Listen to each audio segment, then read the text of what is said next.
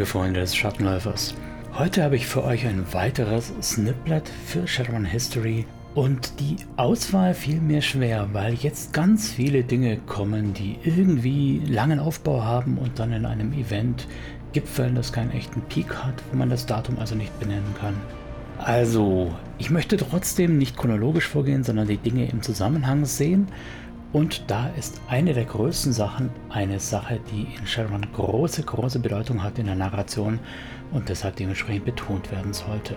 Nachdem wir ja bisher sehr Amerika-basiert waren, möchte ich heute so ein bisschen nach Europa schauen. Und eine der ersten Sachen, die in Europa glänzt, wenn man das so zynisch bemerken darf, sind die Umweltverschmutzungen. Unter anderem März 2001 begann es mit schweren Umweltverschmutzungen in Europa. Die ehemaligen Deponien der DDR sind nicht so sicher, wie man gedacht hat. Oh Wunder! Und beginnen das Grundwasser zu verseuchen.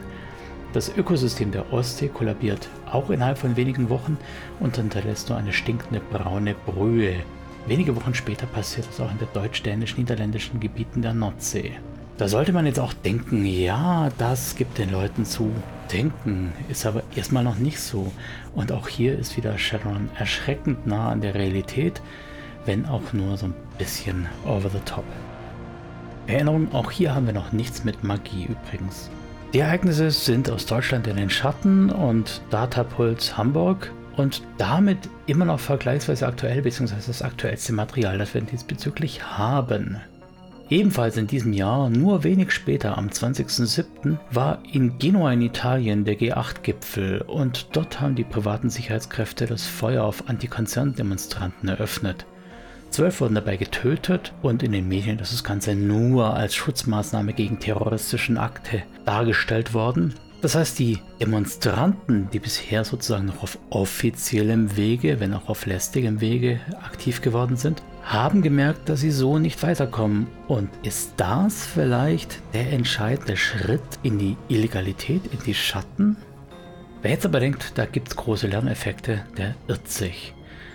16.06.2002 ist in Berlin eine Koalition aus SPD und Bündnis 2000 bei den Bundestagswahlen an die Macht gekommen. Die neue Regierung verspricht ökologische Umkehr und geringere Umweltverschmutzung und andere Maßnahmen, die Katastrophen verhindern sollen. Aber wer hätte es nicht gedacht, die Konzerne sind da nicht so richtig begeistert davon, weil es ja bedeutet, dass sie strengere Auflagen erfüllen müssten und wahrscheinlich nicht mehr so arbeiten können, wie sie wollen. Wir haben ja also schon den Schritt in eine Separation zwischen Regierung und Konzernen.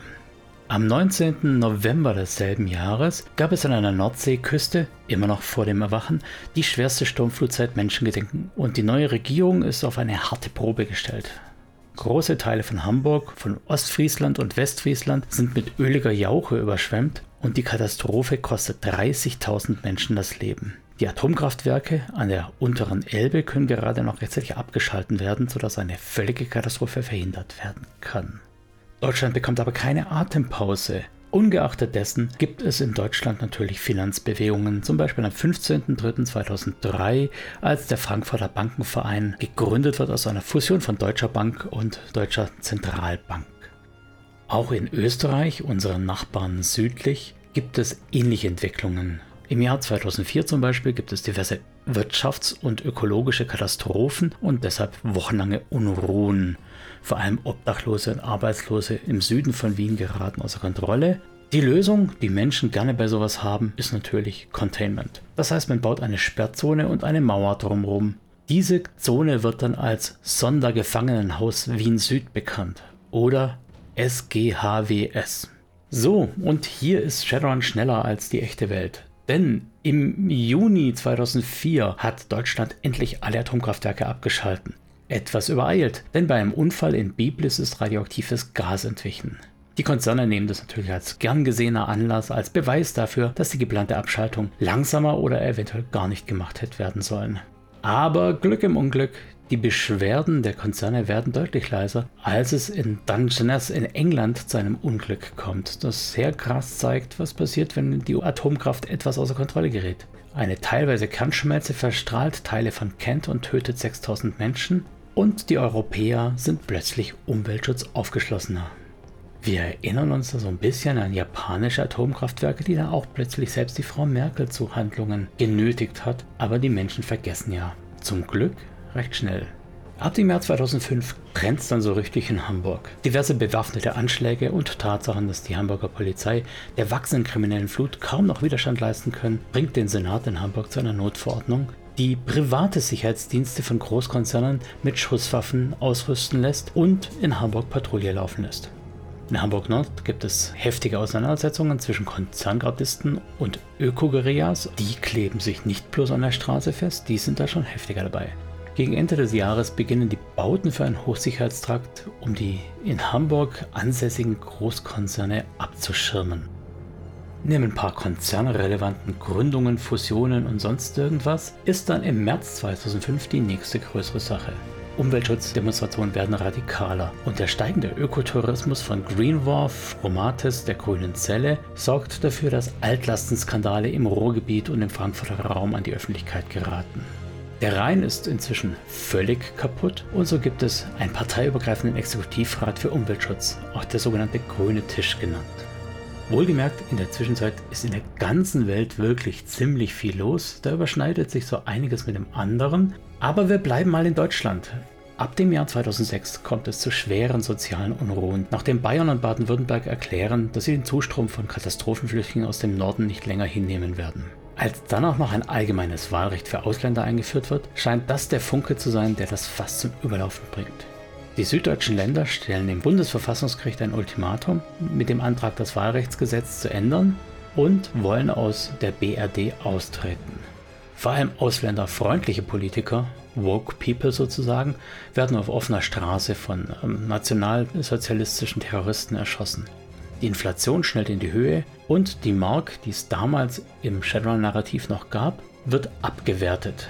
Bei so viel Unruhen schaffen es die regierenden Parteien im Juli 2006 nur noch knapp zu einer Mehrheit. Die SPD und die USPD, ein Bündnis aus linken Sozialdemokraten, Bündnis 2000 und Sozialisten, schaffen es gerade noch mit einem hauchdünnen Vorsprung an die Mehrheit. Und das bringt die Konzerne auf den Plan, die ja sowieso schon ihre Probleme mit der Regierung hatten.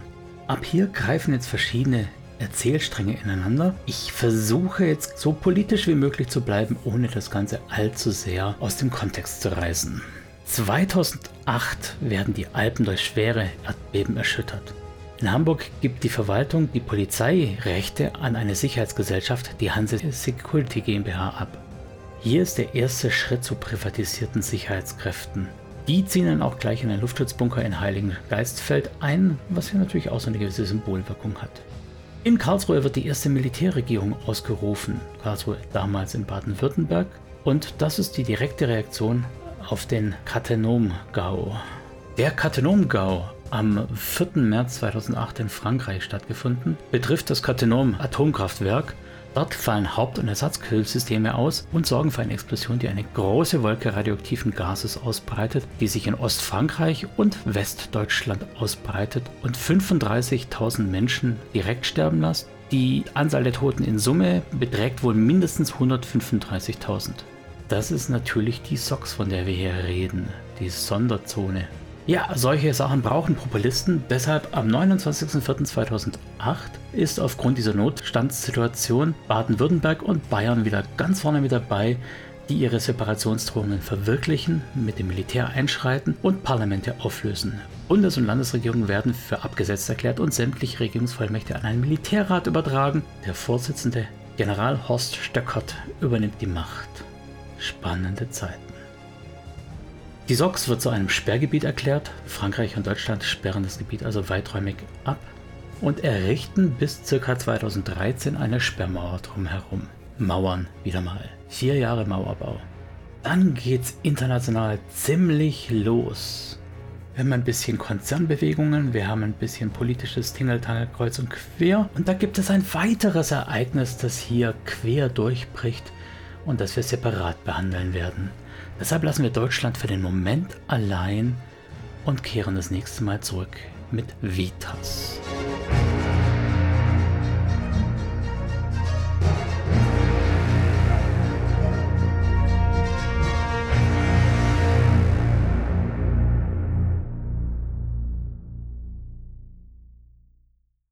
Danken muss ich an dieser Stelle vor allem Benjamin Plager, der sich die Mühe gemacht hat, die Timeline von Shadowrun komplett zusammenzustellen, sodass ich mich jetzt schön aus einer Liste bedienen kann und die relevanten Ereignisse aufarbeiten kann.